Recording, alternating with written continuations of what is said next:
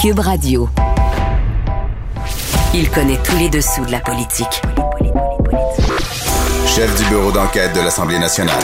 Antoine Robitaille. Là-haut sur la colline. Là-haut sur la colline. Cube Radio. Bon jeudi à tous. Aujourd'hui à l'émission, Martin Ouellette du Parti québécois revient sur l'affaire des bonnies plantureux dans les sociétés d'État comme la SAC et l'Auto-Québec.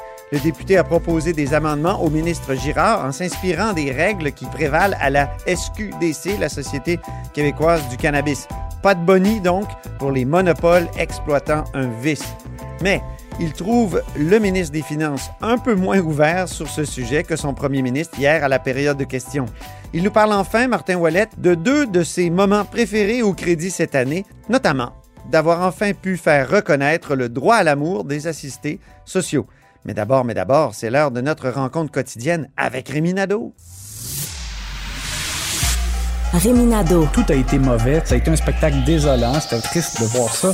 Antoine Robitaille. On sait bien, vous voulez faire du nationalisme. Mais non, on veut justement contrebalancer cette délocalisation-là politique. La rencontre.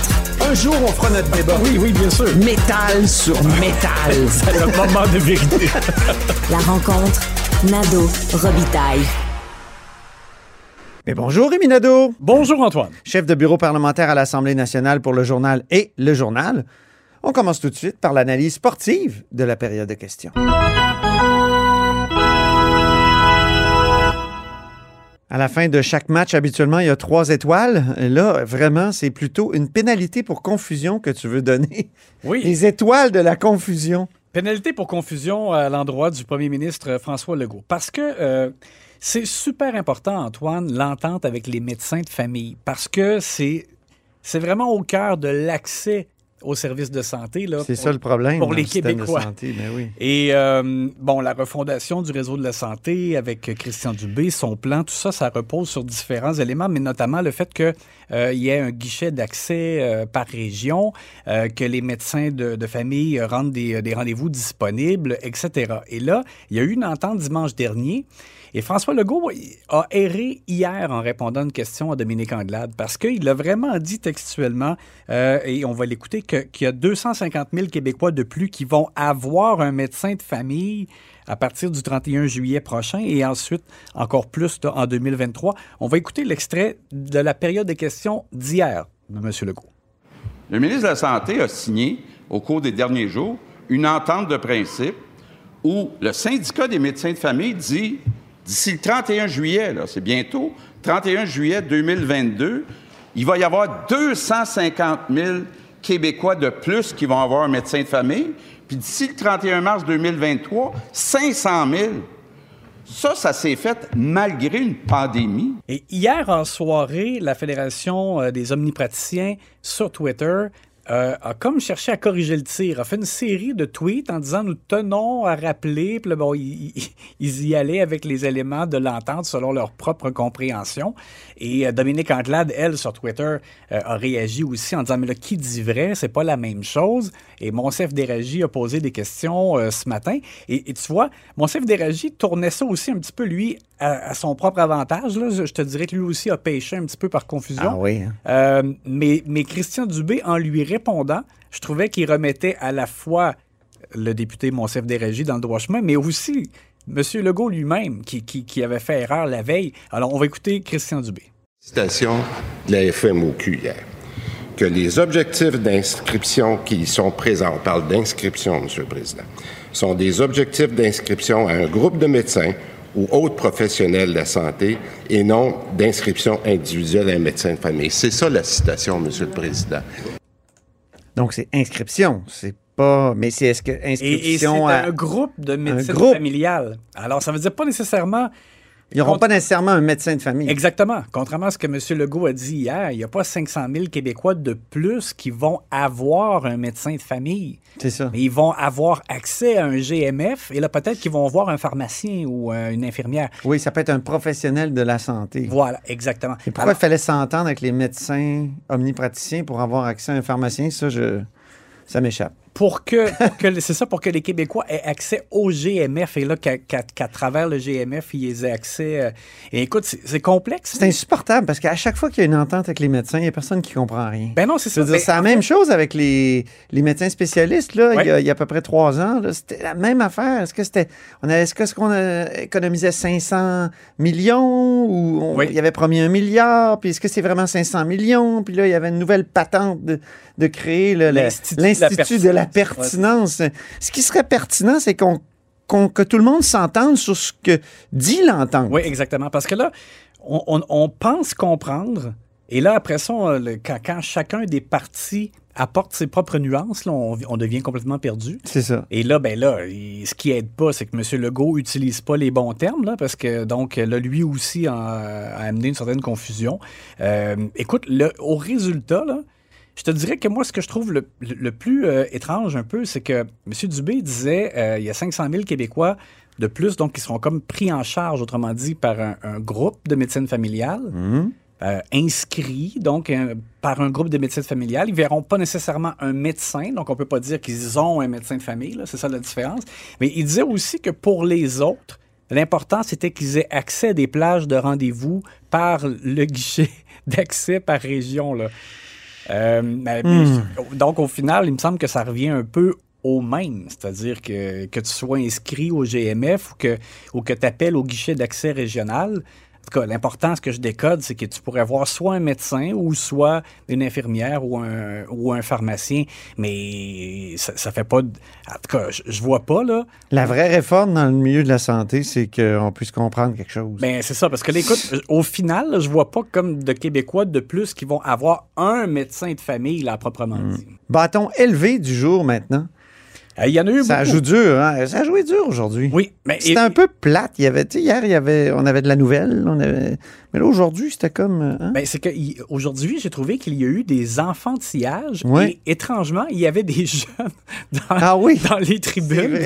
Il y avait des. euh, et là, je ne veux pas associer jeunes à enfantillage nécessairement, mais Non, mais M. Legault lui-même, au début de la période Oui, de questions, a dit on a des jeunes, puis il faut faire attention aux messages qu'on leur envoie. Voilà. Il parlait de l'article de Radio-Canada sur l'accès ou le non-accès à l'information. Ouais. il, a, il a salué le fait qu'il y avait des, euh, des groupes scolaires, là, ce que j'ai compris. Ça. euh, dans les tribunes. Puis, puis étrangement, c'est ça, j'ai trouvé que c'est- il y, a, il y a eu beaucoup d'enfantillage au cours de la période de questions. Euh, donc, Gabriel Nadeau-Dubois pose une question, c'est pertinent, sur un, accès, un, un article de Radio-Canada, dis-je, sur l'accès à l'information. Et M. Legault s'est défendu en disant que c'était pas le politique qui est intervenu pour faire en sorte qu'il n'y ait pas une réponse claire euh, à une demande d'information de Radio-Canada, que c'est une question de, de fonctionnaires du CIUS avec d'autres fonctionnaires. Bon, mais Gabriel Nadeau-Dubois pose la question, sauf qu'il exagère euh, avec la fin de, son propos en posant la question. On va écouter ce qu'il a dit. Mais chaque jour qu'il passe au pouvoir, il leur ressemble de plus en plus. Est-ce que le premier ministre reconnaît que la démocratie a reculé depuis qu'il est au pouvoir? La démocratie a reculé, donc euh, c'est rien de moins. Ben, c'était comme, en fait, euh, euh, laisser entendre que M. Legault lui-même là, faisait en sorte là, qu'on soit plongé dans la noirceur et que- qu'il envoie des commandes, dans le fond, de refuser des, des, euh, des demandes d'accès à l'information. Et écoute, On a déjà vu ça par le passé, remarque, Ben, parce que... Écoute, on est bien placé, nous, Ben parce oui. que Québécois, le, le- le journal, euh, on a sorti au printemps 2018 une série de reportages et ça s'appelait Il vous cache des choses. Et Oui. ça, c'était alors qu'on était sous l'ancien gouvernement libéral. Donc, ju- juste pour dire que euh, je vois, je vois pas en quoi là, la situation est pire actuellement euh, que ce qu'elle était. Là. On avait des courriels qui, où vraiment des gens du cabinet disaient on donne pas ça. là. Exactement. On avait eu, on avait relevé donc la preuve que, euh, par exemple, euh, un membre du cabinet du premier ministre à l'époque de Philippe Couillard avait vraiment dit non, pas de pas donner cette réponse-là euh, bon, aux représentants du journal. Alors, bref, tout ça pour dire que Monsieur euh, Nadeau-Dubois est allé à- avec vraiment trop d'exagération. Et dans sa réponse, François Legault, lui aussi, euh, erre complètement. Euh, C'était complètement champ gauche. Pénalité pour confusion Il- encore. Il, reproche à Gabriel Nadeau-Dubois d'avoir posé des questions hier sur le, les, les bonnies euh, aux, euh, aux dirigeants de sociétés d'État Ah, c'était comme euh, bizarre. Hydro-Québec, L'Auto-Québec euh, et.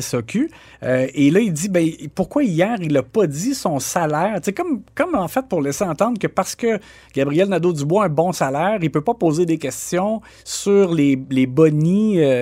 Ouais. les, les bonnies donnés au cadre des sociétés d'État. Alors, on va écouter la, la drôle de réponse de M. Legault. Hier, Monsieur le Président, le chef de Québec solidaire, qui gagne 129 000 par année, le chef de Québec solidaire gagne 129 000 par année, ben, il nous disait, dans les sociétés d'État, les gens gagnent beaucoup trop. Tu sais, il sait, c'est payant politiquement de dire ça, là.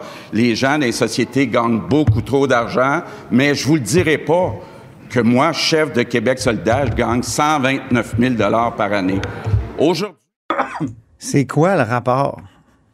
Trois fois, j'ai dit trois fois le Je salaire. comprends pas. Et, et, euh, on en parlait hier, M. Legault euh, et les autres caquistes, François Bonnardel notamment, étaient les premiers aussi euh, euh, à décrier euh, les, les bonnies, à dénoncer euh, les, les bonnies dans les sociétés d'État. Alors Ben bref, oui, Puis hier, Monsieur le Premier ministre, il nous a dit qu'il voulait mettre fin à ces pratiques-là. Ouais, comme il a dit, éventuellement, graduellement, là, ça avait l'air quand même Oui. un peu prudent, mais, mais bon, alors, tout simplement une question de, d'échange de bâtons élevés euh, dans le cadre de, cette période de Qui questions. amène la confusion aussi. Je pense qu'on Ouais. revient à l'autre pénalité en a- à- avant.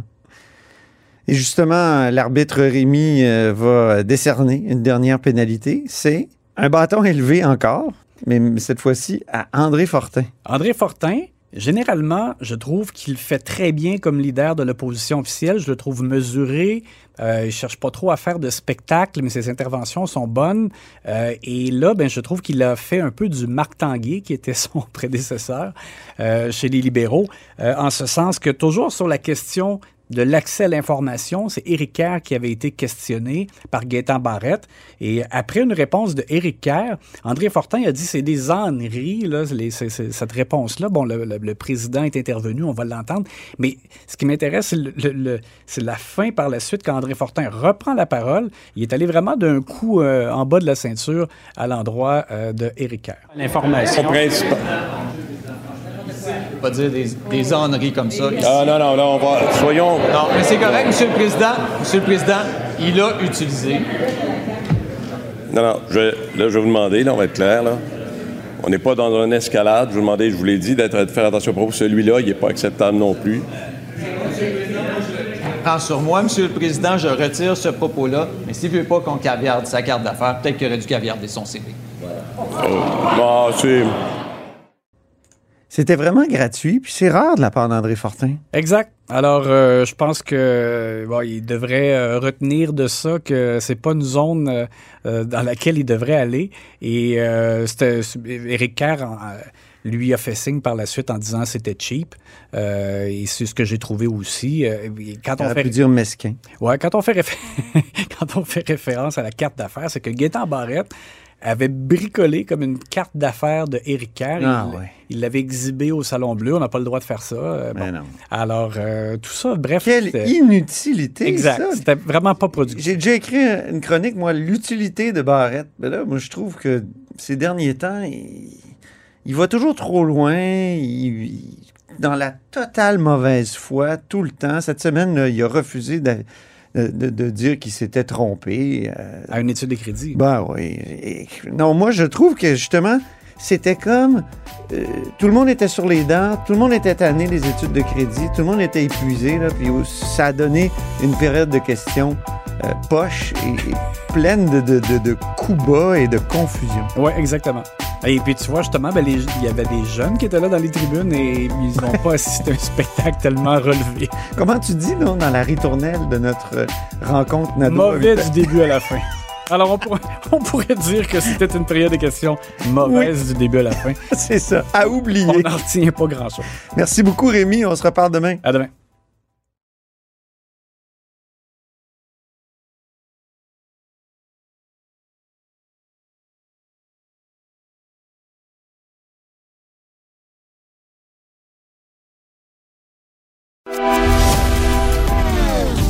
Philosophe, poète dans l'âme, la politique pour lui est comme un grand roman d'amour. Vous écoutez Antoine Robitaille, là-haut sur la colline. François Legault nous a annoncé hier qu'il voulait éliminer éventuellement les bonnies consentis aux dirigeants et employés de sociétés d'État comme la SAC et l'Auto-Québec. On en parle avec Martin Ouellette. Bonjour. Bonjour. Martin Ouellette est leader parlementaire du Parti québécois. Donc, euh, il y a des bonnies, d'ailleurs, pour la SAC, pour à, la, chez l'Auto-Québec aussi, mais pas à la SQDC. Vous m'avez expliqué pourquoi dans le couloir, puis j'ai été intrigué. Pourquoi? Expliquez-le à nos auditeurs. Parce que c'est inscrit dans la loi lorsqu'on a fait la loi pour la création de la SQDC et tout ce qui, tournait aussi autour de la législation pour le cannabis. On a convenu qu'il n'y aurait pas de rémunération variable parce que le produit en tant que tel était peut-être socialement acceptable, mais qu'il ne fallait pas euh, additionner rendement avec le genre de produit que nous vendions. Donc, ah c'est le genre de choses qu'on a voulu faire. Et je prenais effectivement la balle au bon avec le ministre des Finances en lui disant, ben, si on le fait pour la SQDC, pourquoi on peut pas aller un peu plus loin avec la SAC et, l'Auto-Québec en prenant au mot le premier ministre dans sa volonté de peut-être mettre fin à la rémunération variable. Donc, vous avez déjà déposé des amendements, d'après ce que je comprends? Ben, en étude de crédit, j'ai proposé effectivement au ministre des Finances un court amendement qui, parce que ce que M. Legault, il a raison là-dessus, il faut que je lui accorde, il y a des droits, il y a des contrats de travail qui sont signés, il y a des conventions collectives, on ne peut pas déchirer ça le même matin ce que je proposais, c'est qu'au renouvellement des contrats avec les dirigeants, les cadres et les hauts dirigeants, ben, la rémunération variable serait proscrite. Et la même chose lors de l'échéance des conventions collectives avec le personnel syndiqué. Ben, à ce moment-là, on pourrait effectivement négocier autre chose qu'une rémunération variable. Donc, il est facile de le faire en l'inscrivant dans la loi. On le fait pour la SQDC. Donc, j'ai mis au défi le ministre des Finances de faire, mais il ne semblait pas être au même violon que le premier ministre. Je pense qu'il était un peu surpris de la réponse du premier ministre à la paire de questions. ah, qu'est-ce qu'il vous a répondu, Éric Girard, le ministre des Finances? Il, était, il est contre? Il, est contre vos amendements? Ben, ce qu'il nous disait, il, jouait un peu à l'inverse en disant, ben, écoutez, vous, est-ce que vous, quand vous dites que vous voulez abolir la rémunération variable, est-ce que c'est en offrant une compensation avec un revenu fixe? Parce qu'il voulait, la fois, il voulait pas répondre. Si on enlève la variable, est-ce que vous compensez en augmentant le salaire en fonction euh, du revenu fixe? Ouais. non, non, nous, ce qu'on parle, c'est la rémunération variable. Il dit, ah, il dit, moi, c'est pas la même vision que j'ai. Donc, évidemment, on a joué un peu au chat à la souris là, pour essayer de, mettre le piège. Mais j'ai bien compris que la discussion commence du côté de la coalition de Québec. Je pense qu'elle a surpris plus d'un avec Mm-hmm. la réponse de M. Legault. Et j'ai bien hâte de voir de quelle façon il va vouloir faire ça. En tout cas, pour nous, je pense que ça fait longtemps que le Parti québécois parle des bonnies, euh, des salaires des hauts dirigeants. Donc, on a une occasion, pendant la campagne électorale, d'avoir un débat public sain, je pense, Mhm. sur les sociétés d'État que je, que je rappelle, Antoine, qui sont des monopoles.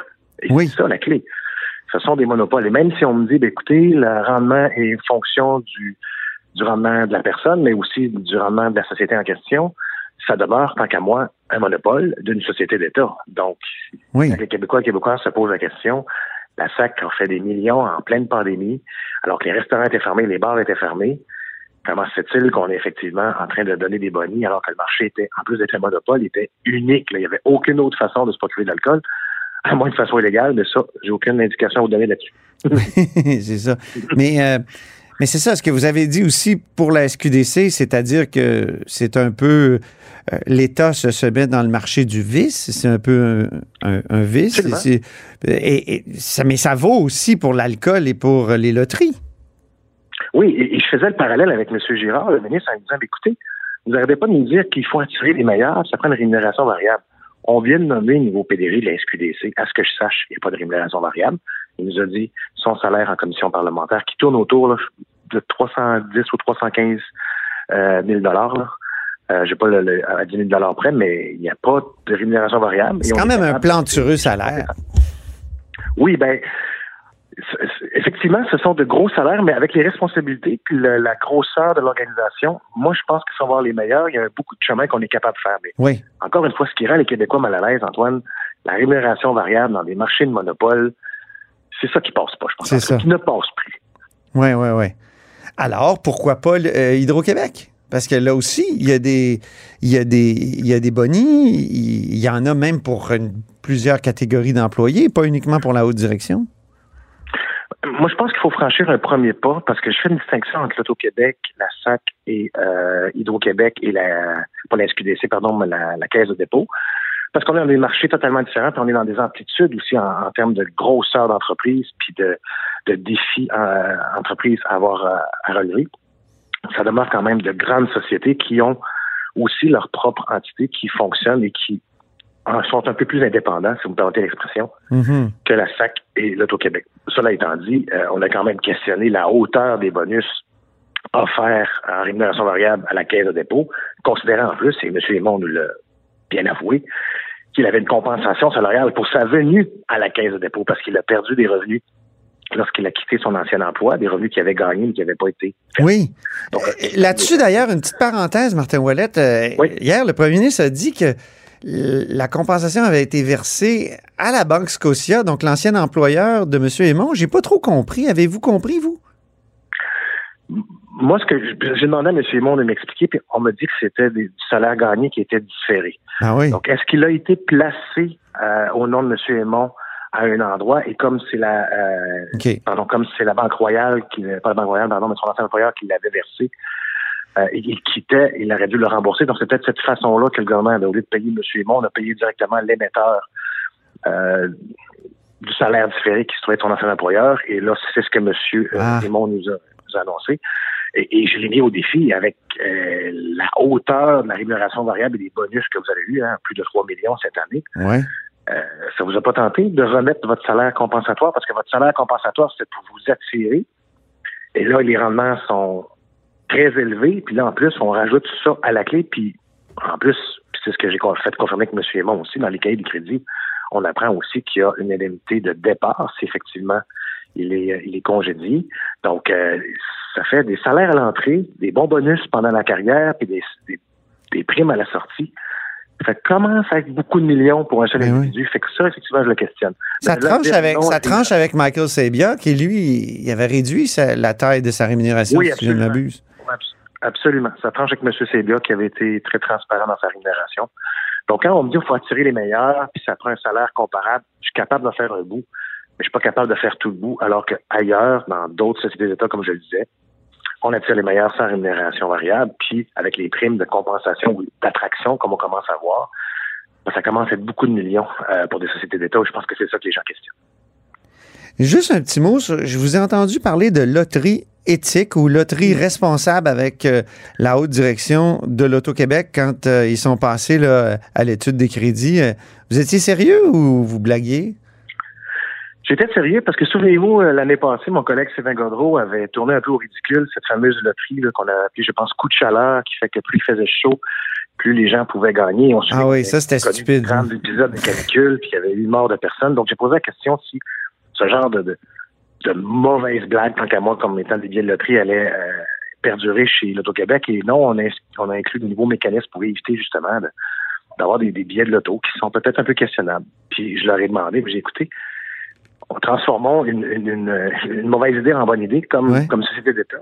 Est-ce qu'on pourrait pas faire plutôt des lotos responsables? Il y aurait une conscience sociale. Puis je lançais comme ça un peu la boutade en leur disant, écoutez, lançons une loto, lutte au GES. Donc, si le Québec atteint ses euh, cibles de GSS chaque année, ben, les Québécois et Québécoises pourraient en gagner un peu plus. Fait que je, je pense qu'il a pris la, la- la réflexion en délibéré. Ils ont une grosse équipe de marketing. Je pense que c'est pas mauvais si on veut que l'Auto-Québec joue un rôle, pas juste dans le jeu responsable, mais dans la conscience sociale. Peut-être d'avoir des jeux de hasard qui amènent les causes à, à la réflexion et à- au changement de comportement. Parce que il y a des exemples de, de, de, de loterie responsable, d'après ce que j'ai compris là, de sa réponse. Pardon, oui, que euh, je je suis pas un amateur de loterie en passant, mais ce que- qu'on me dit, c'est qu'il y a un nouveau billet de loterie qui a été euh, qui a été lancé et le gagnant, bon, gagne une somme et il y a une partie de la somme qui est remise à l'organisme euh, de charité de son choix. Ah. Donc, une fois que le gagnant euh, décide euh, d'aller réclamer son prix, ben, il y a une partie du prix, je ne sais pas si c'est du 50 ou c'est un montant fixe, là, mais il y a une partie du prix qui est remis à un organisme de charité de son choix. Fait que ça, c'est le genre de choses que, avec lequel je suis à l'aise et pour lequel l'Auto-Québec a effectivement un rôle joué dans la modification des comportements, mais d'avoir aussi une incidence sur euh, notre société de façon positive. On est jeudi après-midi, c'est la fin des crédits, ni plus ni moins. Ben, en fait, il reste, euh, vous m'avez dit, le deux heures de l'Assemblée nationale, des crédits de l'Assemblée nationale la semaine prochaine. Mais euh, les crédits, est-ce que ça a servi à quelque chose cette année? Parce que moi, j'écoute souvent les crédits, puis ce que je trouve, c'est que c'est une continuation des périodes de, de questions mais euh, peut-être un peu plus soutenue. Là, mais on, il me semble qu'on n'étudie pas beaucoup les dépenses, alors que les crédits, l'étude des crédits, ça devrait être ça. On étudie la manière dont le gouvernement dépense notre argent. Effectivement, vous avez raison. Puis je vais expliquer ça sur, sur deux choses très brièvement. Euh, on est en début de pré-campagne, la campagne s'en vient. Donc, évidemment, les crédits servent à faire la reddition de compte, mais présentement, les partis politiques sont en train de tracer la ligne ou les différences entre l'offre politique du gouvernement et leur propre offre politique. Donc, c'est le moment de démontrer la différence dans la gestion sur certaines questions. Comme là, on est présentement à, crédits avec euh, le conseil exécutif, avec le premier ministre. Donc, oui, ça peut être intéressant parce que là, on montre la différence dans la façon dont le gouvernement a utilisé l'argent des contribuables et comment nous, nous l'aurions utilisé. Hmm. Cela étant dit, vous avez raison, l'exercice, tant qu'à moi, devrait être revu. On commence à faire ça de façon différente. Depuis trois ans, euh, il y a moins de questions plantées puisque le gouvernement a, a, a mis de côté oui. ses, ses heures. Il y a, ça, il, ça, il faut souligner ça. Là, les, les, ouais. Le gouvernement de la CAQ a quand même fait un effort, a sacrifié des questions, des, des, des, des questions plantées, comme vous dites, donc de ses propres députés d'arrière-ban. Il a ouais. diminué le temps. Effectivement. Cela étant dit, je pense qu'on doit revoir l'étude des crédits pour le faire de façon plus formelle et peut-être pas juste de façon très statutaire après un budget. Moi, ce que j'aimerais, puis c'est ça que j'ai déploré un peu, j'ai rencontré l'Auto-Québec en crédit, puis j'ai rencontré euh, les gens de la SAC. Leur rapport annuel n'était pas encore déposé. Il sera déposé fin mai parce qu'ils ont l'obligation de le déposer pour juin et leurs états financiers terminent au 31 mars. Donc, Ah. j'ai pas toute l'information. J'ai les bribes, mais c'est pas suffisant d'une chose. Et la reddition de compte, je l'ai fait hier en sécurité publique. J'ai, on a seulement que 2 heures, 2 heures 30 consacrées à poser des questions à la SQ, Hmm. à- au BEI, à la ministre, aux gens qui s'occupent des services correctionnels, aux gens qui s'occupent de l'UPAC. Bref, un paquet de monde qui aurait une reddition de compte à faire et on manque de temps. Donc, au-delà d'étudier combien ça coûte puis comment le gouvernement fait ses choix-là budgétaires, il y a aussi des sociétés d'État, des, des organisations, des gens à l'appareil gouvernemental qui devraient rendre des comptes aux élus Mhm. de façon plus succincte et de façon plus statutaire. Et c'est ce qu'on veut nous apporter dans la réforme parlementaire, qui j'espère pourra avancer, mais présentement, je ne le cacherai pas Antoine, c'est au point mort. Les rencontres avancent à petits pas, mais j'espère qu'on sera capable de faire une véritable réforme, mais là, pour l'instant, c'est au point mort. Et c'est sûr que c'était inévitable. Plus on attend et plus on se rapproche proche de l'élection, bien évidemment, les partis restent sur leur position. Plus c'est partisan, oui. Oui, plus c'est partisan, effectivement? Une réforme parlementaire, là, si j'avais un conseil à donner, tu commences ça dès le début de la législature, comme ça, tu mets ça derrière toi, puis tu peux passer à d'autres choses. Euh, Dites-moi en terminant, avez-vous un moment préféré ou une découverte que vous avez faite pendant les crédits, pendant l'étude des crédits? Si vous en aviez un ou deux à me donner de ces moments-là ou de cette découverte? Ben, euh, moi, je vous dirais, j'ai fait une découverte avec euh, le ministre euh, Boulet sur le droit à l'amour. Ça fait deux ans et demi que, que en question, mais surtout aux finances, euh, on voulait que ce droit-là soit reconnu pour permettre à Ah oui. assistés sociaux d'avoir, euh, de permettre de vivre ensemble et de pas de voir leurs prestations d'assistance sociale réduites. Fait que ça a été une surprise quand que le ministre me dit oui. Ça fait deux ans, M. Wallet, que vous en parlez, on a regardé ça, puis j'ai une bonne nouvelle, ça s'en vient, puis le règlement va passer. Fait que ça, ça a été une surprise pour moi. Puis la deuxième, et ça, je suis fort content, Antoine, c'est que ma collègue Mégane Perry-Melançon a essayé avec le ministère des Affaires municipales à faire changer la loi parce qu'on s'est rendu compte qu'il y a des maisons pour aînés qui ont été financées par la, SQ, euh, la SCHL et qui commencent à être vendues parce qu'après 35 ans, ils peuvent appartenir totalement à la société. Et là, on a des gens qui Hmm. arrivent sur le conseil d'administration, changent les noms, décident de vendre ça, cachent les millions. Et le promoteur, pardon, Des maisons des aînés? Pas des maisons des années, m'excuse, mais des, des, des logements communautaires. Je me suis trompé. hein. OK, OK. Antoine, On reprend ça, oui, oui, OK. communautaires, ouais. OK, des parfait. logements communautaires. Et là, il y a du monde qui s'en met plein les poches alors qu'ils sont juste des simples administrateurs. Et on a des gens qui sont délocalisés et qui doivent sortir parce qu'il y a un trou dans la loi qui ne permet pas au gouvernement de dire attention, ça, ça appartient à nos BNL et avant de le vendre, il y a peut-être euh, d'autres euh, acheteurs qui vont garder la même vocation dans le gouvernement du Québec parce que ça a déjà été subventionné. Mhm. Quelles seront les suites de ça? ben c'est ça, ça on ne réussissait pas à faire voir ça ou à faire débloquer ça du côté des affaires municipales Mais moi, j'ai rapidement compris qu'au ministère des Finances, il y avait un impact aussi parce que le gouvernement du Québec est quand même fiduciaire de, des installations, des écoles, des, des hôpitaux, puis il y avait peut-être une pogne à voir là comme étant des bâtiments qui ont été subventionnés soit par Québec ou soit par Ottawa, qui, qui est une compétence transférée au Québec. Et là, j'ai eu cette discussion-là avec Géard, et, et il sent même le coincer, puis je vais être honnête avec toi, Antoine. Mhm. La veille, j'ai parlé au ministre en disant, demain matin, en finance, on a encore un deux heures ensemble, je t'amène là-dessus, je ne veux pas te prendre par surprise, je pense qu'il faut qu'on ait un débat public, ça n'a pas de bon sens que ces bâtiments-là, qui ont été payés dans des contribuables, soient dilapidés, Mais oui. et qu'il y a du monde qui s'en met plein les poches, puis on met du monde dans la rue. Il a pris son information, le lendemain, il a fait venir son sous-ministre, puis on a eu le, le bonheur d'apprendre que oui, le gouvernement a étudié cette question-là et, et- et a compris l'importance qu'il fallait changer la loi. J'ai soumis un amendement que des groupes qu'on a rencontrés nous avaient soumis et on a eu la bonne nouvelle d'apprendre qu'il y aurait un projet de loi qui devrait être déposé sous peu Mhm. euh, par les la ministre des Affaires municipales pour corriger cette aberration qui fait que et on ne pourra pas vendre des immeubles qui arrivent en fin de convention après avoir été financés par Québec et ou Ottawa pour les transformer en condos et mettre du monde à pied. Alors ça, c'est une bonne nouvelle pour les contribuables, mais c'est une bonne nouvelle aussi parce qu'on cherche des logements présentement. Mhm. Et là, on va les garder en tout cas pour leur première vocation. Fait que ça, c'est mes deux surprises. Ouais. Il y en a une qui me met en lumière peut-être, vous allez me dire, mais je m'attendais pas à voir ce genre de gain-là avec le ministère des Finances et surtout avec M. Boulet qui me dit on a regardé ça puis on est rendu là. Alors euh, C'est beau, le, c'est beau le droit à l'amour, l'expression. C'est très beau. Mais en tout cas, les- ça prouve que les crédits, ça sert quand même à quelque chose, malgré le fait qu'elles soient, qu'ils soient parfois un peu, euh, qu'elles soient les études de crédit un peu dévoyées. Merci infiniment, euh, Martin Wallet, merci à toi, Antoine.